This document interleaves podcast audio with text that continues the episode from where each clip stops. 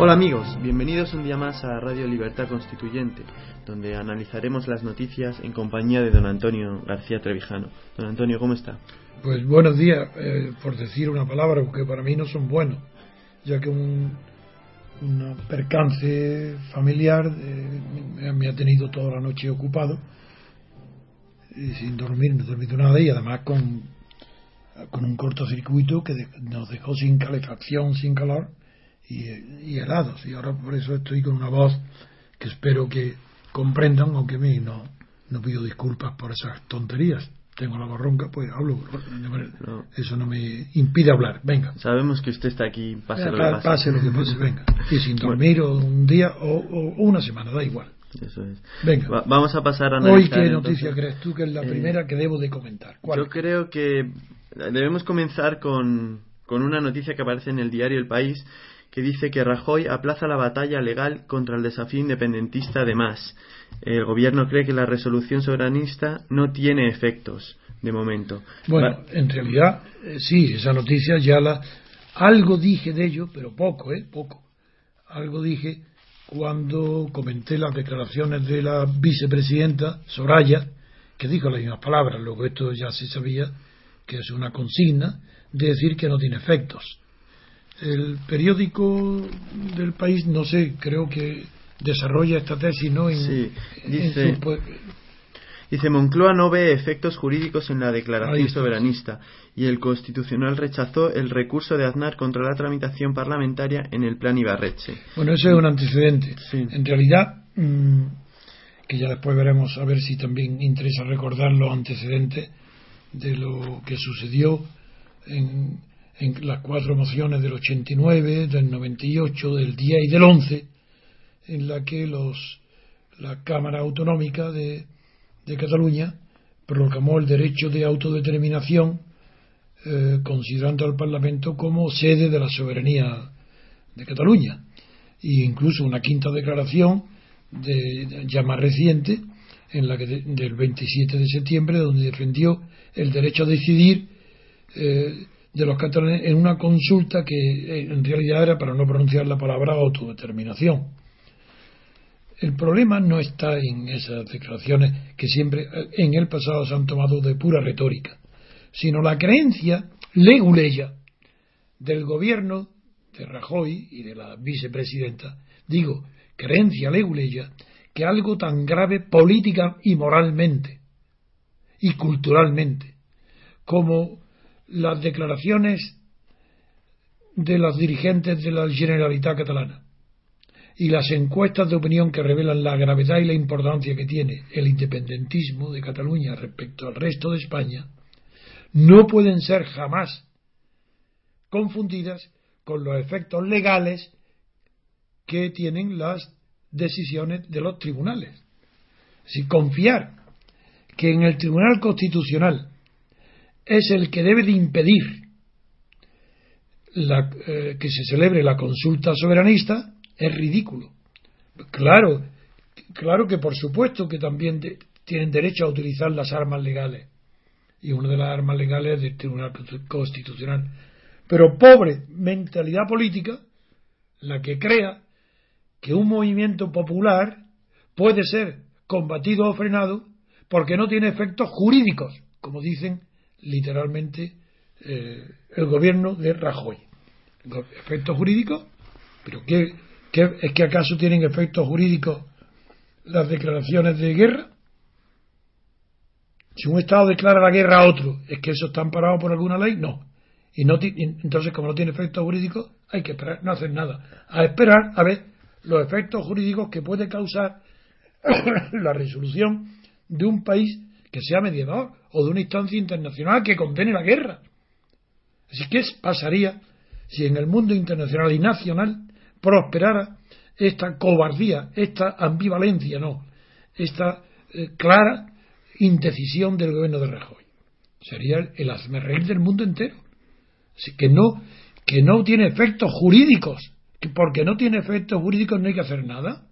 Y cuando los tenga, es decir, cuando se convoque, y, te- y entonces tiene efectos jurídicos porque si, por ejemplo, como, han prometido la- declara al Parlamento catalán soberano en Cataluña y dicta leyes soberanas en contra de las leyes españolas, claro que eso tiene efecto jurídico porque es una ley aplicable en contra de la legalidad constitucional española. Constitucional por, por utilizar la palabra que todo el mundo utiliza para que se entiendan mis palabras. Pero los efectos jurídicos no. Lo que hay que combatir inmediatamente son los efectos políticos, no los jurídicos. Ya están las instancias judiciales. Es lo mismo que la corrupción. Pues si es que es parecido, es la misma mentalidad. De manera que igual no combaten la corrupción porque está en sede judicial, dicen. Pero ¿qué tiene que ver el derecho con la política? El derecho es una, un arma legal que sirve para impedir las ilegalidades de la política como sirve para impedir las ilegalidades de cualquier contratante, de un propietario, de un obrero. Para eso está el derecho, para impedir el triunfo de las ilegalidades.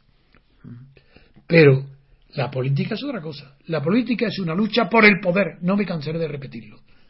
No tiene nada que ver ni con el bien común, ni con el bien particular, ni con la moral, ni con la religión, ni con nada parecido.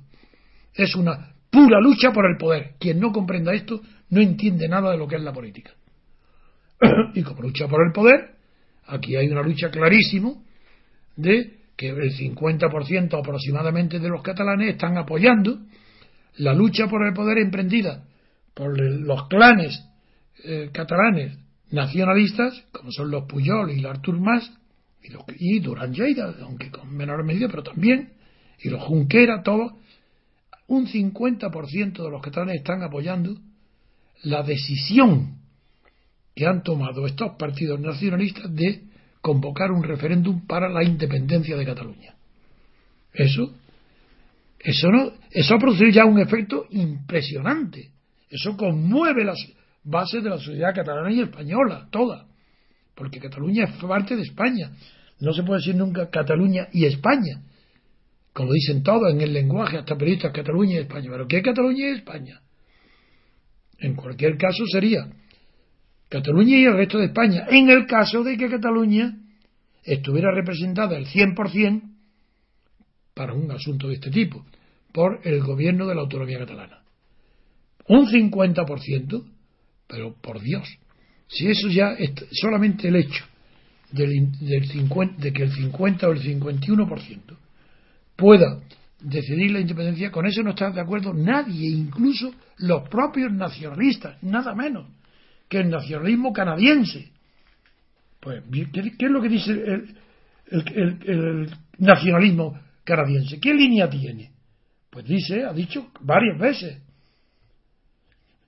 que la independencia de cualquier país no se puede decidir con el 51% de los votos, que no basta la mayoría absoluta del pueblo, con el 50 más 1, el 51, que no basta.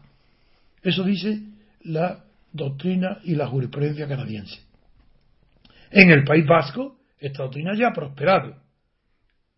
Son, cada vez son más las voces dentro del País Vasco, entre ellas la reciente del nuevo presidente Andoni Ortúzar, y indirectamente ya ha apuntado hacia ella Pachi López, pero en fin, me limito a que el, nuevo presidente dice, del PNV, dice literalmente que en la pregunta del referéndum secesionista, en una pregunta, tiene que estar formulada con tal claridad la pregunta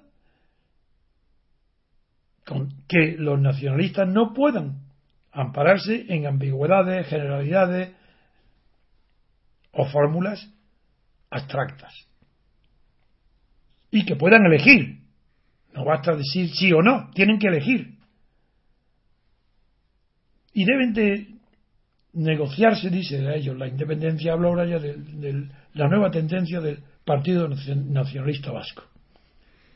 Se debe negociar no solo qué mayoría de votos serviría, se cuando dice se debe negociar quiere decir acuerdo entre el gobierno de la nación y los nacionalistas que aspiran a la independencia de alguna región autónoma. Bien, pues ahí dice, no solo tienen que negociar qué tipo de mayoría, qué mayoría cualificada de votos Si no es la mayoría, que dos tercios, tres cuartas partes, tienen que decidir qué mayoría serviría.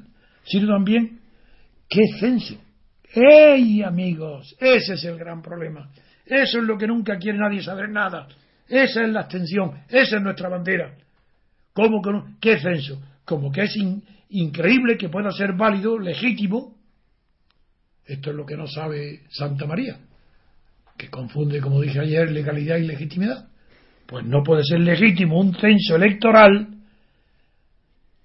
que vote, que los votantes, por ejemplo, tengan un, un tercio de abstenciones. Con un tercio de abstenciones es imposible ya que pueda tomarse ninguna decisión llamada soberana. Esto es tan evidente que, que, según dice el propio presidente del País Vasco, una independencia no se puede decidir con el 51%. Pues en, en la democracia está muy mal que las mayorías, si no son muy rotundas, se impongan a las minorías. Este, este palabra significan que este señor no sabe lo que es la democracia. Se dice para la independencia que no es cuestión de democracia, porque el derecho de autodeterminación o existe o no existe, y eso no depende de la democracia. Si existe, pues sería válido con un referéndum que exija una mayoría cualificada, pero es porque el derecho de autodeterminación es algo extraordinario, fuera de la Constitución.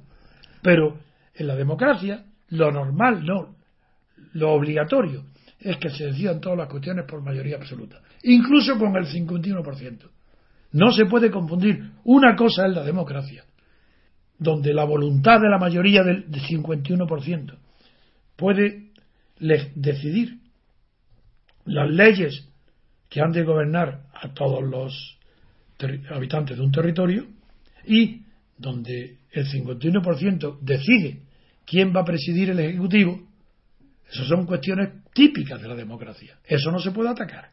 Otra cosa muy distinta es, para un asunto tan igual que hay leyes orgánicas de desarrollo constitucional, que en los parlamentos se siguen dos tercios y nadie se rega las vestiduras, porque en unas leyes tan excepcionales como son complementarios de la Constitución, se siga que en lugar de la mayoría absoluta se tengan dos tercios. No digamos en un caso de independencia, pero dentro de aquellos países que tengan derecho de determinación, porque si no lo tienen, ni con dos tercios, es más, quieren que le diga la verdad, teóricamente, idealmente, ni el 100%. Los españoles tienen la unidad de España decidida hace 500 años. Y nadie preguntó a nuestros antepasados si querían o no estar unidos. Es un hecho decidido por la historia. Sí, sí, que no se rían, por la historia. Es un hecho determinado por el pasado, por la historia.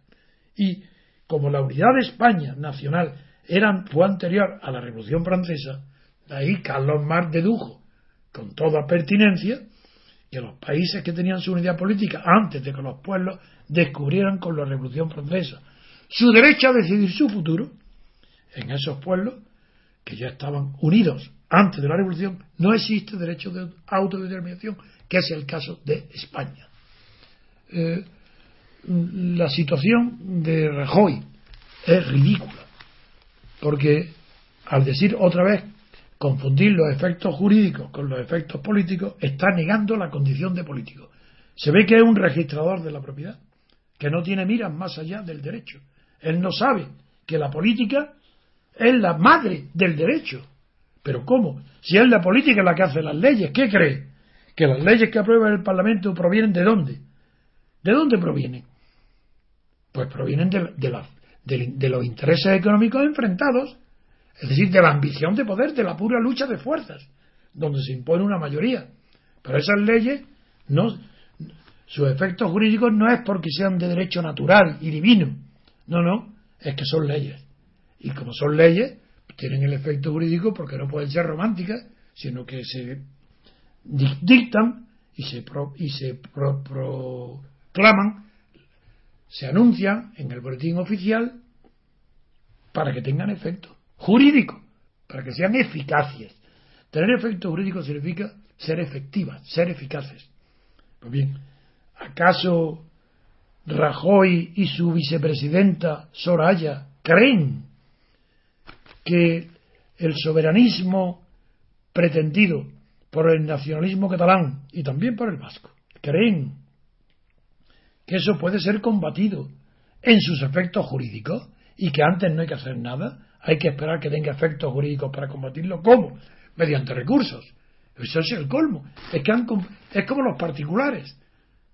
Si alguien, alguien se considera perjudicado y dice, pues acude a los tribunales. Y ellos se consideran perjudicados por la decisión política catalana y en lugar de combatirla, combatirlo en el propio terreno político donde ellos se pronuncian, dicen no, nosotros tenemos que esperar a que tenga efectos jurídicos, a que lo que hacen en Cataluña tenga eficacia.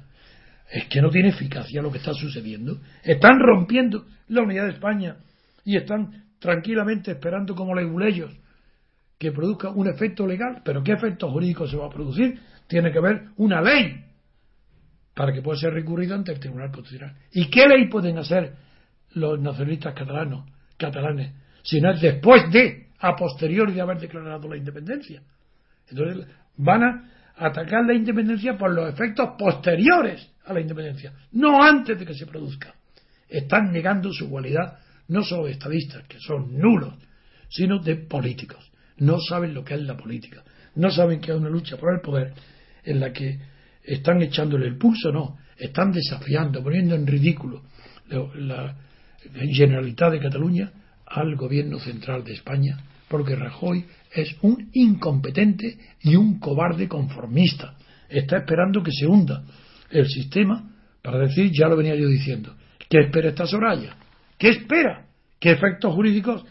¿Efectos jurídicos? No, porque ya ha producido efectos políticos y su obligación es combatir los efectos políticos. Pues melodía y pasamos a la siguiente noticia. man river, that old man river, he must know something, but don't say nothing. He just keeps rolling, he keeps on rolling along. Hablaremos ahora sobre Durán Lleida y sobre Unión el diario El País titula en la página 12 Durán propone rehacer la declaración soberanista para incluir a la izquierda. El líder de Unión pide empezar de cero para recabar el apoyo de Partido Socialista Catalán e Izquierda Unida. Ha dicho, ha dicho Durán, con Oriol Junqueras yo no. ¿Cómo? Yo no como con quien pide mi dimisión. Eso han sido las declaraciones de, de Durán. Don Antonio, comentario sobre esta noticia. bueno, aparte de lo folclórico de que no come con Oriol Junqueras porque ha pedido su dimisión, Durán no solo está bien tocado del ala, está con plomo en las salas políticas por la corrupción con la que ha sido condenado su partido y se ha salvado de la cárcel por, la, por las sentencias de conformidad admitidas en España, y tengo que decir una vez más que lo escandaloso no es que haya sentencias de conformidad, sino que sean legales. Ese es el escándalo.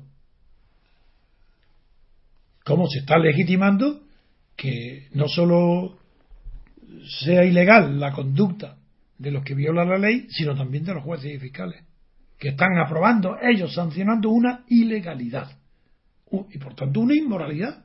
Por eso estoy en contra de las sentencias de conformidad no porque sean habituales en Estados Unidos, porque allí es otro tipo de derecho. Allí la carrera fiscal es el inicio de la carrera política. Aquí no. En Europa es distinto y en España muy distinto. El fiscal no es quien en España para proponer ni acordar sentencias de conformidad, porque en España el derecho es codificado, no está basado en el antecedente. Y claro, el antecedente en Estados Unidos y en Inglaterra puede llevar a sentencias de conformidad. Pero en España hay que aplicar la ley, sea quien sea el afectado o el castigado por ella. Sentencias de conformidad es la puerta abierta a la impunidad de los crímenes de los políticos, de la clase política. Ahora, otra cosa es, sí, hay otro titular que se refiere a, al partido de Durán, a Unión, que dice: Un juzgado ultima otra causa que implica Unión en facturas falsas. La Fiscalía pedirá nuevas pruebas sobre el desvío de, desvío de fondos de Cataluña y Territori. Así, esta es una fundación eh, vinculada al partido de Durán Lleida, Unión, y esto es el colmo, porque el juzgado de instrucción número 21 de Barcelona ya está, está prácticamente terminada la investigación contra 15 imputados por el presunto desvío, bueno, para el juez ya no es presunto, está aprobado, desvío a un grupo empresarial de casi 2 millones de euros, 1.780.000 euros de la Fundación Cataluña y Territorio, que es, como digo, de, la, de Unión. Y también por girar factura a esas sociedades por trabajos realizados falsos. Trabajos para la formación política que son facturas falsas. Este partido, no crean que esto es una sorpresa. Que el hipócrita de, demócrata cristiano de Durán Lleida, no creáis que es un hombre con las manos limpias e impolutas desde siempre y que ahora ha sido por primera vez. No, nunca hay una primera vez. Quien llega a una corrupción tan grande como la que ha sido objeto de la sentencia de conformidad ha tenido que cometer muchísimos otros actos anteriores de corrupción, aunque sean menos llamativas. Por ejemplo, ahora, si paga, Unión ha pagado ahora 388.000 euros para evitarse el juicio por el caso Pallerol, es que antes hubo un primer juicio en el que se cuestionó a Unión, cuestionada por el juez, fue el del caso Turismo. En, 2000, en el año 2005, la audiencia de Barcelona condenó a 10 empresarios del partido Unión de Durán Lleida por la malversación de casi un millón de euros. Esto se ha olvidado y esto fue en el año 2005. La única condena hasta el momento para un dirigente directo de Unión fue en el año 2000, cuatro años y medio de prisión para el ex secretario general de Trabajo, Josep María Serville, por desviar unos siete millones y medio, más de siete millones y medio de euros de su consejería hace casi un año, el gobierno le indultó, amigos. Esta es la realidad. Unió indultado por segunda vez. Ahora en la sentencia de, de conformidad es un indulto, porque incluso las residuales penas que quedan, las que sean personas, también serán indultadas. Esta es a lo que conduce eh, la, eh, ser timoratos, ser prudentes o creer que por ser demócrata cristiano era menos, menos cuando todo el mundo sabe que la democracia cristiana fue el ejemplo de mayor corrupción política que ha habido en el mundo en Italia. Pues melodía y pasamos a la siguiente noticia.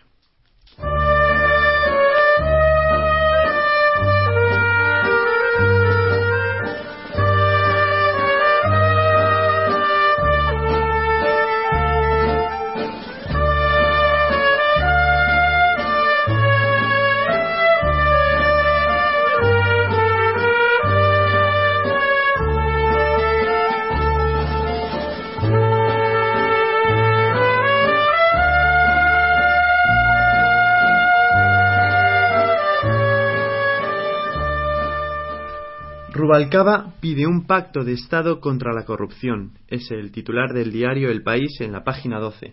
Don Antonio, comentario sobre esta este, petición. Este comentario creo que es muy serio y profundo. Bueno, todo lo que, procuro, pero este es especialmente por, por el carácter de las palabras y de los verbos, eh, de las oraciones empleadas por Rubalcaba, para pedir que disminuya la, corrupción sin variar el sistema, siendo, como he dicho tantas veces, la corrupción española una corrupción institucional, que son las instituciones las que la provocan, y que si no hay separación de poderes, la corrupción es absolutamente imposible de suprimir, ni, ni siquiera de disminuir, Rubalcaba se ha descargado ayer con una propuesta realmente cínica y absurda. Dice en la propuesta, lo que propone es un compromiso de los partidos políticos contra la corrupción,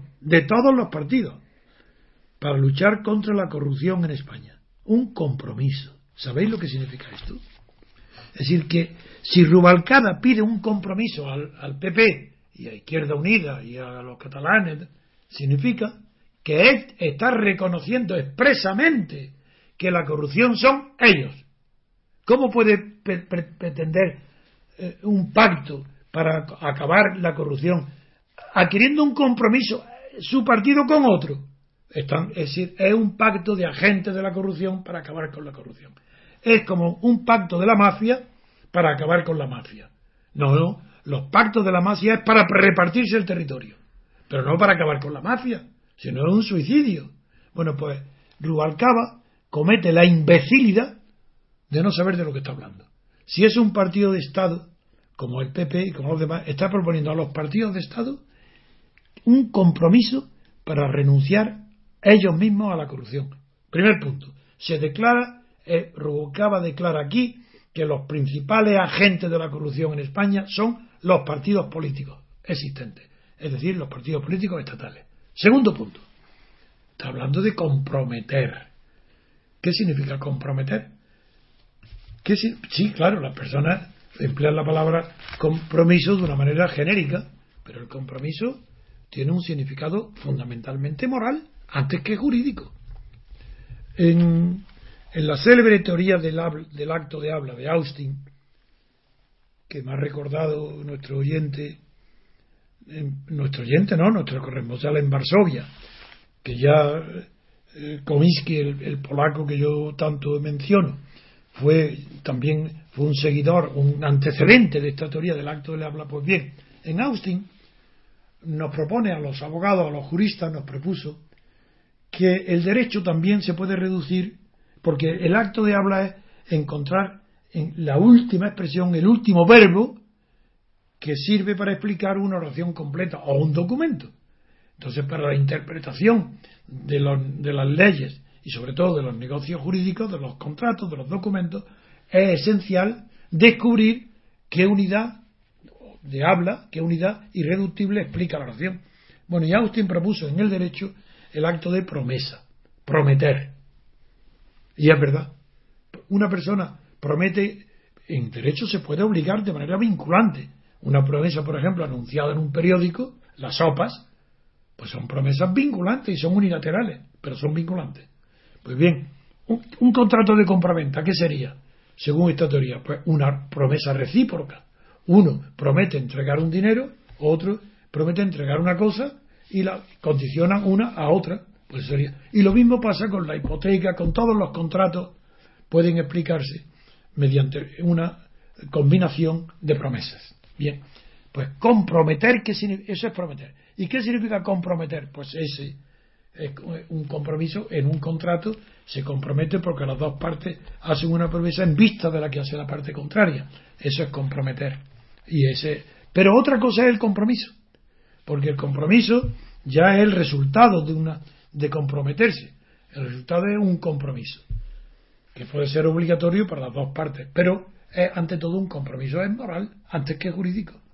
El compromiso que tienes adquirido con la sociedad es, por ejemplo, no, no, no liarte tiros con la gente que te es antipática o, la gente fea, pues no lo elimina. Hay un compromiso, un compromiso social de, de convivencia, de vivir, y ese compromiso ese hace que si unos agentes pretenden con su compromiso, como hace Rubalcaba, de acabar con la corrupción, es uno, como he dicho, señal de que ellos se declaran la causa fundamental de la corrupción, dos, que ellos con su voluntad podrían acabar con ella.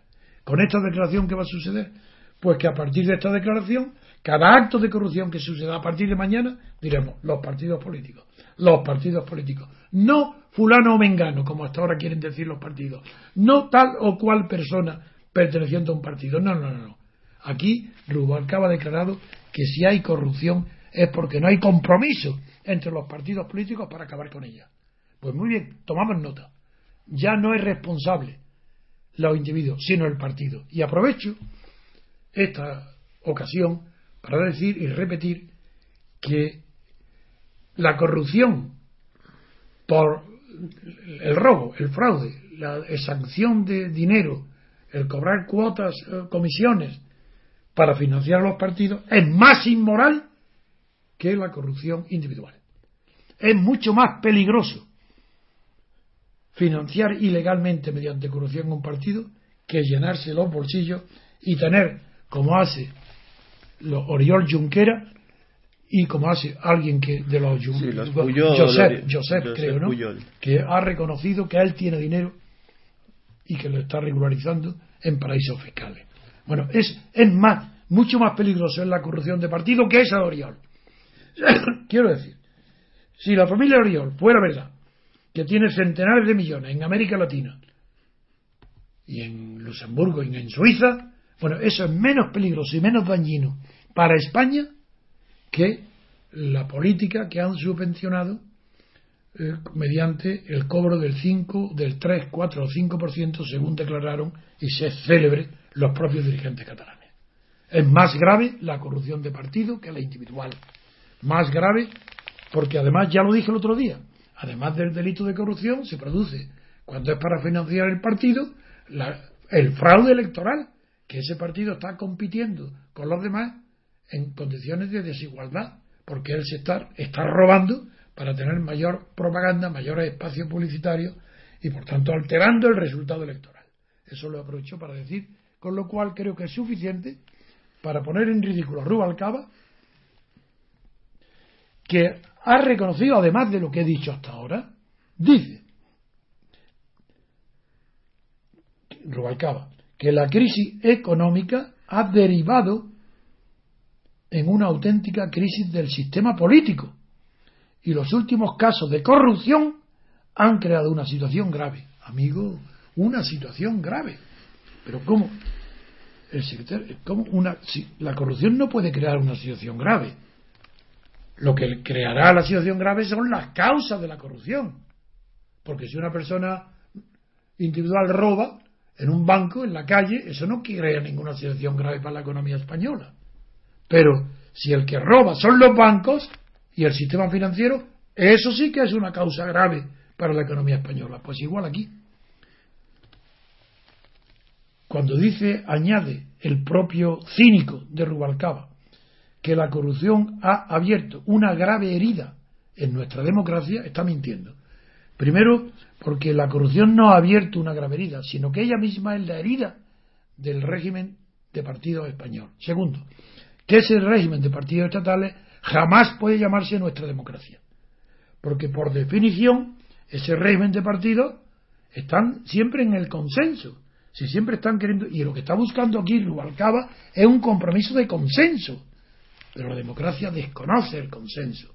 Se deciden las cuestiones por mayoría y minoría. Y dice además, para puntualizar, merece que esas, cosas que él dice merece una reflexión conjunta por parte de los partidos que estén dispuestos a ello, abandonando, abandonando el y tú más. Pues ahí está otra vez la confesión. Él hasta ahora sabe que no puede achacar a ningún partido nada porque le dirán y tú más. Y él a su vez repite al PP y a izquierda, a todos, y tú más. Y él dice, vamos a acabar con y tú más.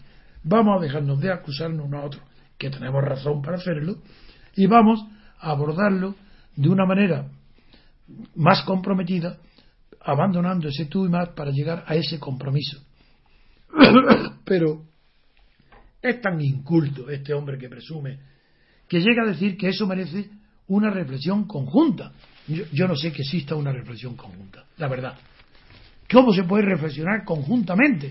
La reflexión, por propia definición, es personal e intransferible. Se reflexiona hacia adentro, no hacia afuera. Hacia afuera se habla, se dialoga, se discute, se llegan a desacuerdos o acuerdos, pero reflexionar jamás. Se reflexiona uno solo, hacia adentro de sí mismo. Reflexión conjunta, pero ¿quién hace una reflexión conjunta?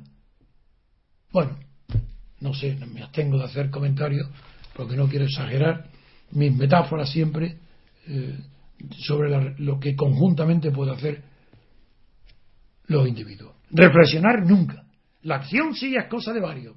Mira, atención, la acción es cosa de varios o de muchos, pero el pensamiento y la reflexión es cosa de uno, a solas, con su inteligencia y con su conciencia pues melodía y pasamos a la siguiente noticia. Fíjate si bonito esto.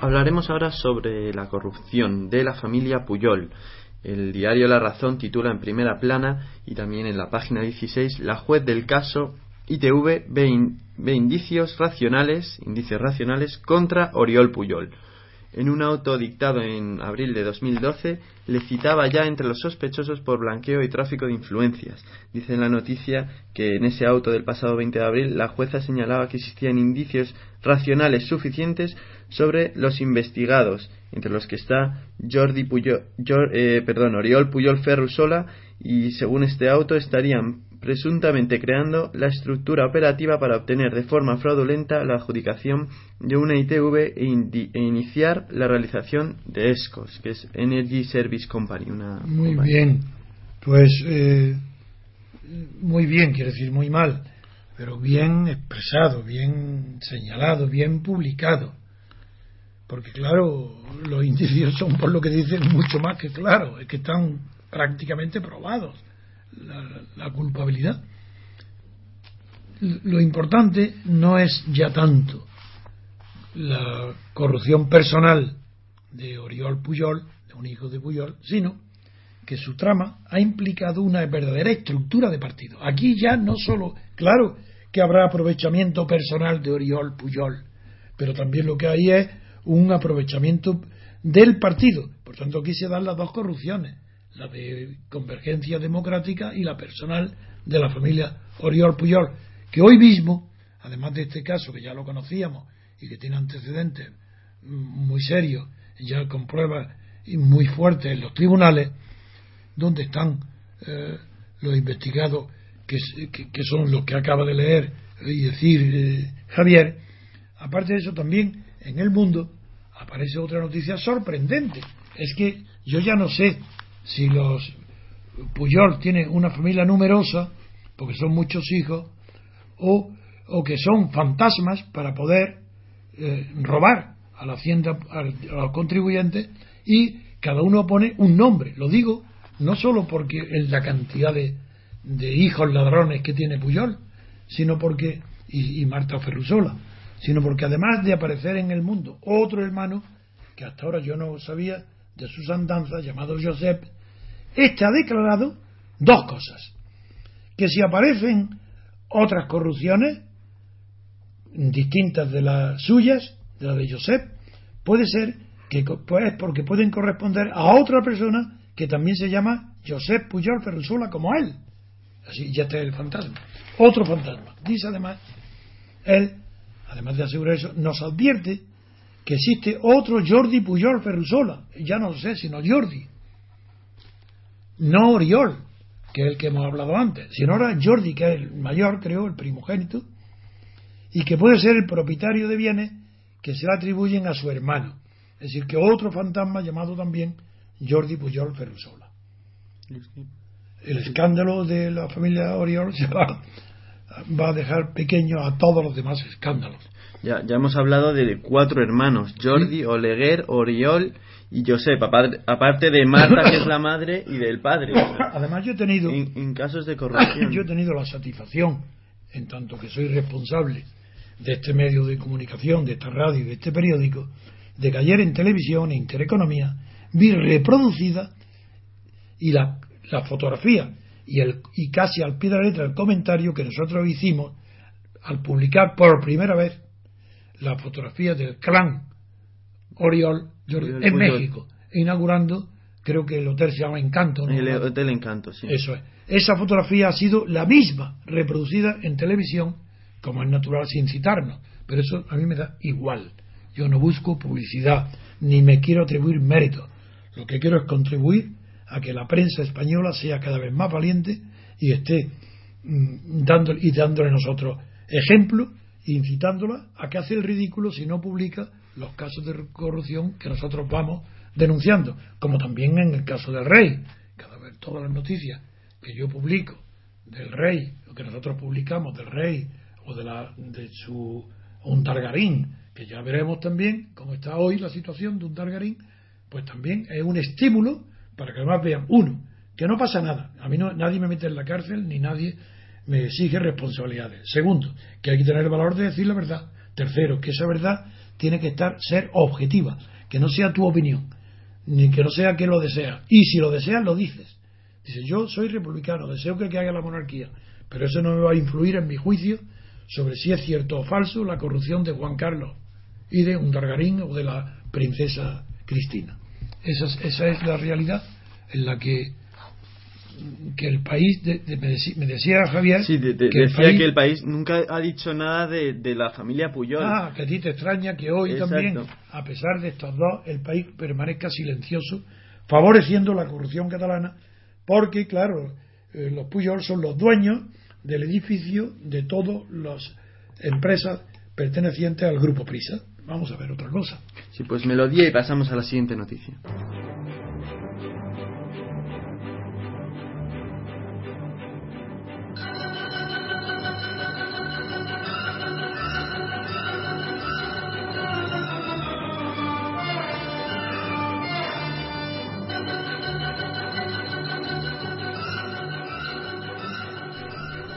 Creo que aunque no tenemos mucho tiempo, sí es importante que analicemos la corrupción de Urdangarín que aparece ahora sí en el diario El País, que no, no critica a los Puyol, pero a, la Grona y a, y a, Urdangarín sí lo menciona, por lo menos. A ver qué dice. Dice la noticia, no dice la noticia, dice el periódico, en referencia a la noticia, que un ex socio de Urdangarín desbarata la coartada del duque en la trama suiza. El empresario Alex Sánchez niega que cobrara por servicios a Aguas de Valencia y revela que hizo negocios con el yerno del rey para, para el Mundial de Brasil 2014.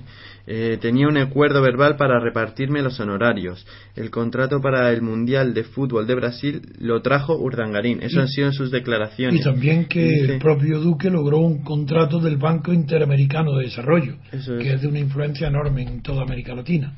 Pues muy bien, pasemos a otra noticia pues melodía y pasamos a la siguiente.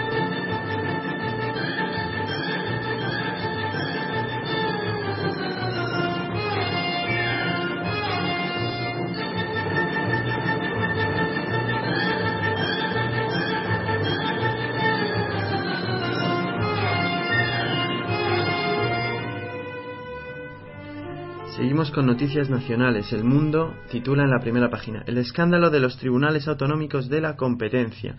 En 10 años han costado 60 millones al erario y solo han impuesto 56 sanciones por un importe de 5.570.000 euros. Sí, los tribunales que examinan los delitos y los eh, desafueros de las empresas que no respetan la competencia leal de unas con otras, la competencia autonómica, esos tribunales autonómicos, ¿eh? hablo de que examinan la competencia, el, resultado de 10 años de funcionamiento es tremendo. Ha costado, esos tribunales han costado 7, eh, prácticamente 8 millones de. cerca de 8 millones de euros cuando las multas que han impuesto a las empresas que violan el canon de la competencia, las multas no han llegado ni a 6, 5 millones y medio. Luego, eso no hace falta comentario. Si es que es ridículo. Basta suprimir el tribunal de, todos los tribunales de la competencia por, porque si nos ahorramos 8 millones. 60, Han llegado a costar hasta 60 millones. Aquello había leído en otro o he visto en la televisión me habrá confundido. Entonces la noticia es mucho más grave. Han costado más de 60 millones. y han resuelto 56 expedientes con unas multas totales por 5 millones y medio. Si es tan escandaloso que esto no es más que hay que suprimirlo. Hay que crear otra cosa. Esto no vale, esto no sirve. Esto no es más que un enchufe para designar magistrados y, y los nombres que, que están en este tribunal para que la gente entere que no son personas anónimas. Uno de ellos es Pedro Schwarz, que es una persona muy famosa en el terreno de la economía. Otro es eh, Arseni Givert Bosch, de Cataluña, que, es un ex senador socialista. Otro es Fernando Castelló, de Valencia, que está pegado a un cargo desde el principio. Y otro es Victoria Román, otro es Joaquín García Bernaldo de Quirós, también un jurista que tiene mucho prestigio y fue presidente de la Sala de lo Contencioso Administrativo de Andalucía, en Málaga. Y no, no, esto es horrible. Esto es colocación, enchufe, pagar sueldos, comprar a personas famosas en el terreno de la economía o del derecho. Dice la noticia que, claro, que la Comisión Nacional de la Competencia, que es el órgano central, eh, en el último año ha resuelto 33 resoluciones sancionadoras por conductas ilegales y el importe de las multas eh, ha sido 242 millones de euros. o sea, existe. No, no, no, no, léeme otra vez lo de conducto ilegales. A ver, eso no sé lo que es. ¿Qué dice eso? Por conducta. No, la, la Comisión Nacional del órgano de la competencia, que es el órgano central. Claro. Por conducta ilegal. Por conducta ilegal. Es que has dicho por conductos. Ah, No he dicho conducta, pero me habrá. Ah, me habrá... ah pues yo lo he entendido porque he dicho. Por eso he dicho, ¿qué, qué, qué, cómo, cómo? No, conductas, conductas, ilegales. Sí, eso de acuerdo. Con, sí, pero, es, o sea, existe un órgano, un órgano central que está funcionando y, para. ¿Para qué se han creado? mi pregunta es, desde, desde vamos. Pues lo que primero, la, la pregunta es que desde el punto de vista administrativo una aberración, desde el punto de vista funcional negativo, no, no cero, sino negativo, porque es contraproducente. Si, si, si, si este tribunal no existiera, los españoles se habrían ahorrado 55 millones de euros. Así es. Pues Bien. Melodía y pasamos a la siguiente noticia.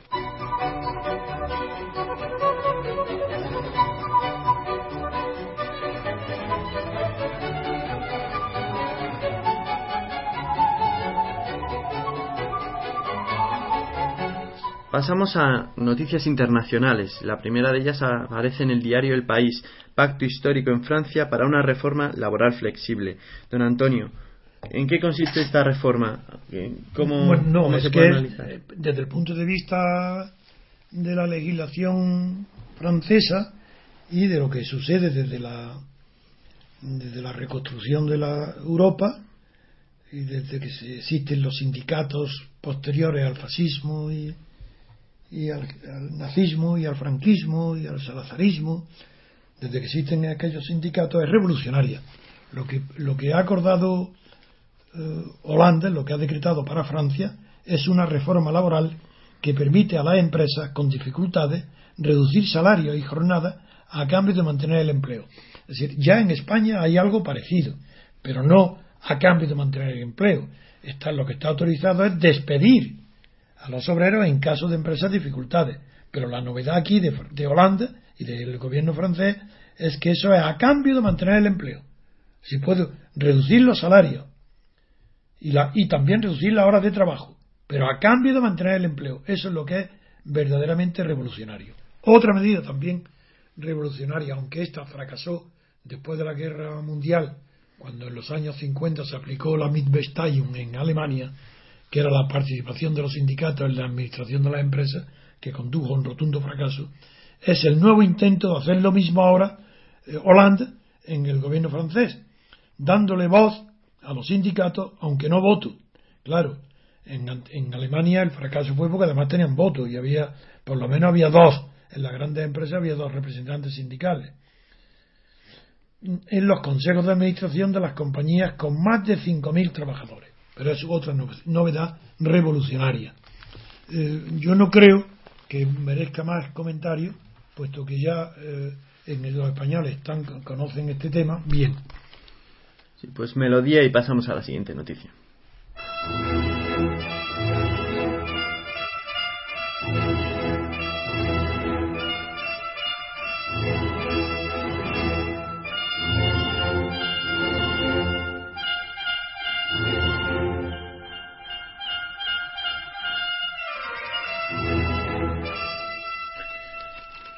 Más noticias relacionadas con Francia. El diario El País titula Francia bombardea, bombardea, el norte de Mali para allanar el camino de su reconquista. Los yihadistas tenían la intención de tomar la capital en los próximos días.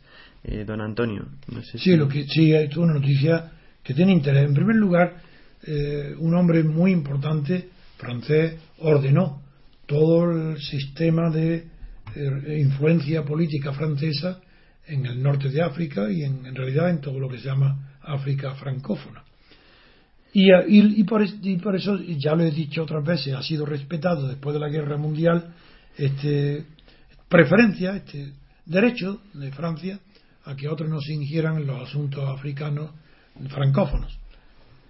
Y uno de los el, resultado inmediato que tenemos hoy es que el gobierno francés ha entrado en guerra, guerra abierta, armada, contra lo que llama terroristas yihadistas, contra el terrorismo que hay en Mali, que yo recuerdo, como hemos hablado varias veces, de la importancia que tuvo la invasión del norte hacia el sur, cuando acabó, que cuando se que, que, vienen cuando habláis de la, de la importancia que tenía Montbutú para la tradición andalusía española y el pero hoy ya eh, ha sido que el bombardeo de Gao ha sido ya una guerra clara una guerra clara donde se han bombardeado el grupo terrorista y que han muerto al menos un centenar de yihadistas entre ellos uno de los lugartenientes esta es la noticia más importante pero que va a marcar la diferencia con Israel.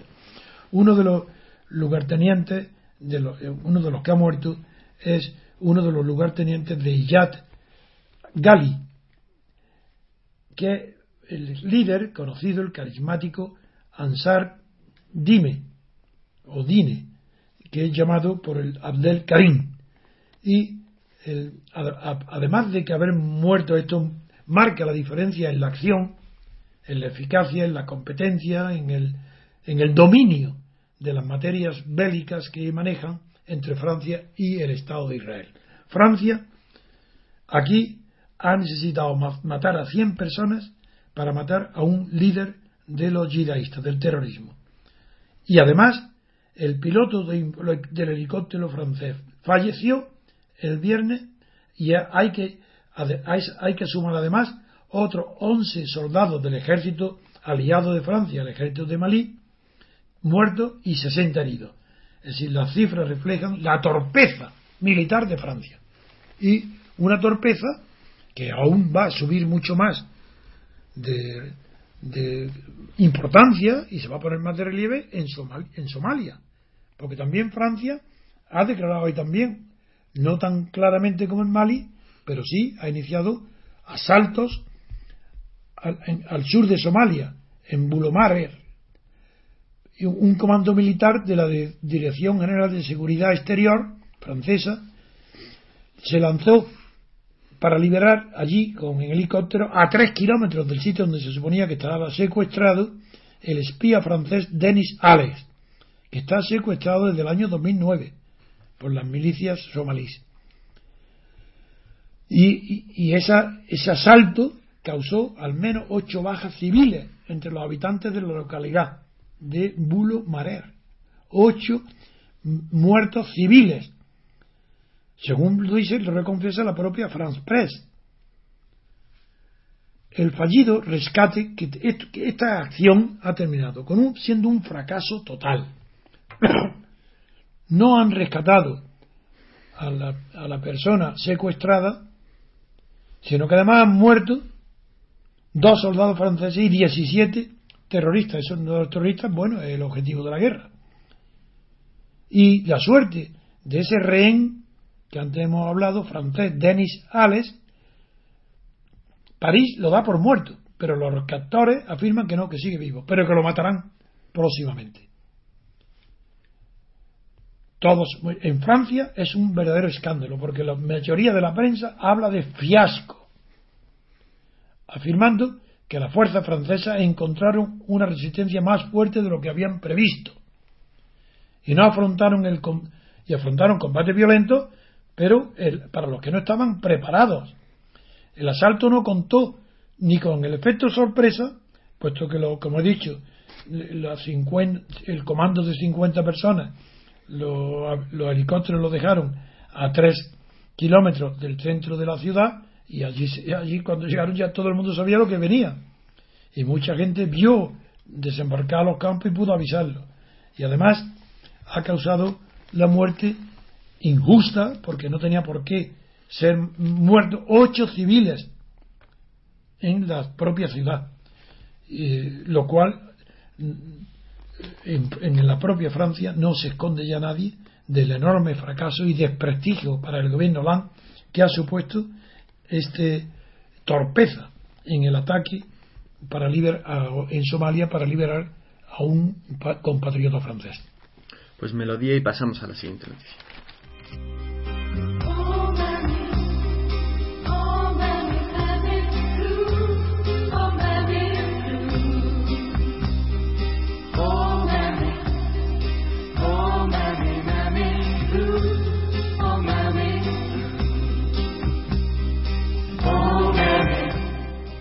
Pasamos a Grecia. Samarás sube más los impuestos y pide paciencia a unos griegos al límite. El Parlamento vota si investiga a exministros por ocultar cuentas en Suiza. Eh, don Antonio.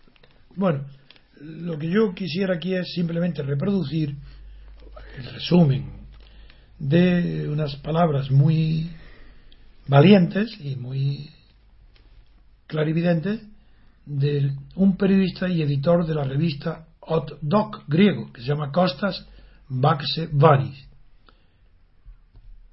que fue el, que levantó el escándalo Lagarde, Lagarde, al publicar la lista, como en España temen hoy, de las cuentas secretas en Suiza, de los griegos, con cuentas.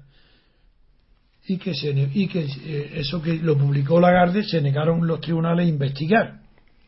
Pues bien, su revista esta semana ha publicado otros detalles del mismo documento de Suiza, que añade nuevas sospechas de que el gobierno ha mentido sobre la gestión de la lista. Solamente esto es lo que merece comentar. Pues melodía y pasamos a la siguiente noticia.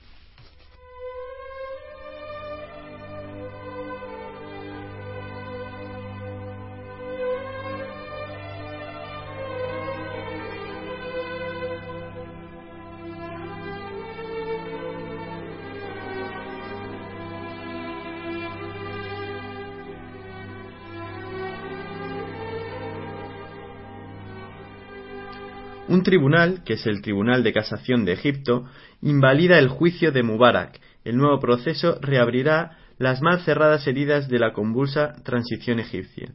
Ningún cargo de seguridad fue condenado por la muerte de 850 manifestantes.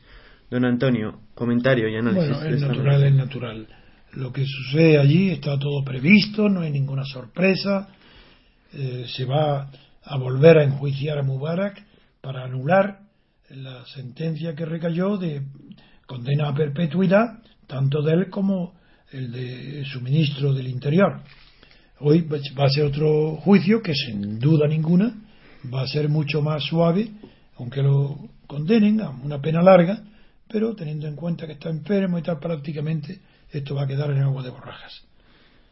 Eh, una claro, es muy grave la muerte de 850 manifestantes pero también es muy grave que Morsi, el actual, pues siga en una situación parecida y que eh, la economía y además no se va no se va a olvidar Morsi se equivoca porque es posible que las multitudes egipcias paren no tengan tanta violencia contra Morsi como la tuvieron contra Mubarak.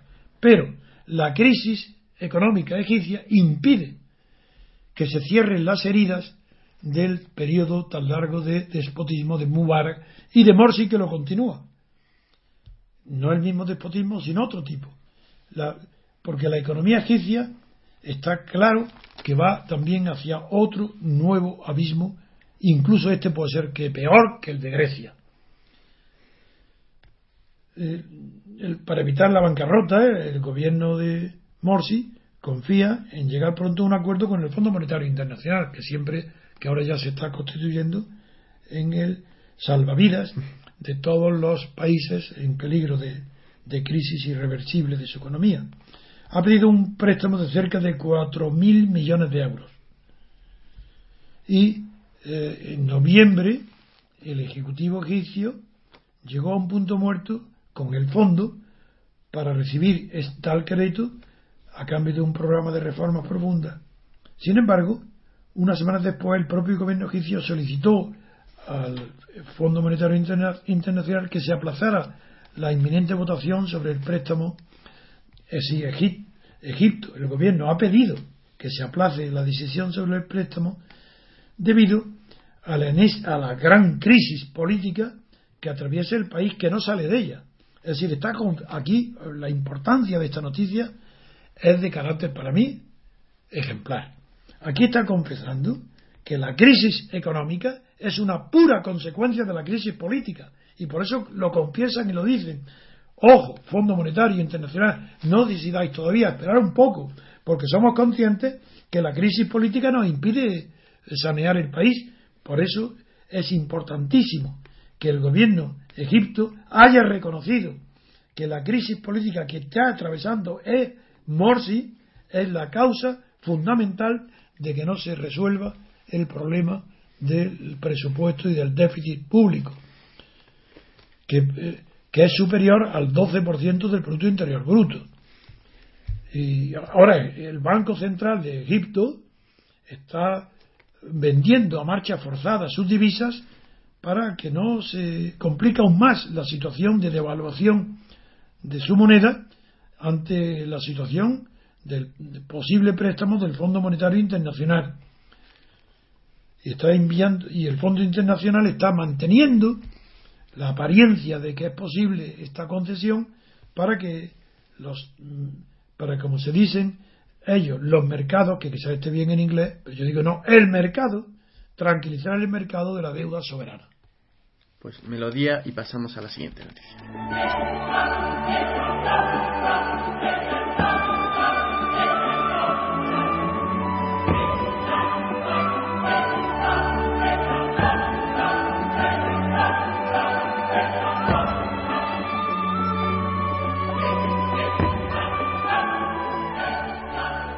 Acaba el tiempo, así que llegamos a la última noticia referente a la situación de Chávez y a Venezuela. El diario El País titula en la página 8 ¿Por qué las urnas son fieles a Chávez? La lucha del Ejecutivo de Venezuela contra la pobreza prevalece sobre todos los problemas que arrastra el país y que no ha solucionado en 14 años. La violencia se desboca durante el chavismo, pero no pasa factura al gobierno. es lo típico. La noticia es más bien la violencia que está desbocada durante el chismo y sin embargo hoy el partido de Chávez no, no, sufre eh, perjuicio o descrédito ante el pueblo. Y, y, esto lo explica el país con un artículo interesante, pero tampoco da la diana. Porque este fenómeno no es peculiar ni de Chávez ni de Venezuela, ni de América del Sur es lo que siempre ha pasado y pasará con todo tipo de gobiernos que se llaman populistas. Todo gobierno populista está basado en la demagogia. Se gobierna con demagogia. Dice sus palabras con sentido siempre metafórico para incendiar los ánimos del pueblo. Siempre tiene que buscar culpables, tiene que ser victimista de los ricos, de la banca, del, mundo internacional, de los judíos, de los masones, de quien sea. Pues ese es el populismo. Entonces, lo que descubre el país no es nada nuevo. Es que Venezuela es un régimen autoritario y populista, demagógico, y en consecuencia, pues lo mismo que Felipe González pierde las elecciones, y, pero ahí no deja de gobernar por sus crímenes y sus robos y su corrupción, con sus ministros metidos en la cárcel y él asistiendo a la entrada en ella en Alcalá, y porque las escuchas ilegales ordenadas eh, con el, general eh, de, Alonso, general Alonso. Manglano, no, Manglano, el general Manglano, pues este era evidente que no podía ser más que, como yo mismo declaré ante el tribunal por las escuchas ilegales de que fui objeto, declaré que Manglano era un caballero, yo lo conocí personalmente, lo conocía bastante. Y allí le dije delante de él, por lo cual después vino a mi casa a felicitarme, de que dijo que era el único hombre de honor que él había conocido en la política, dijo porque yo dije, no, conozco muy bien al señor Manglano. Es un caballero. Es imposible que haga nada si no está autorizado para ello por su jefe.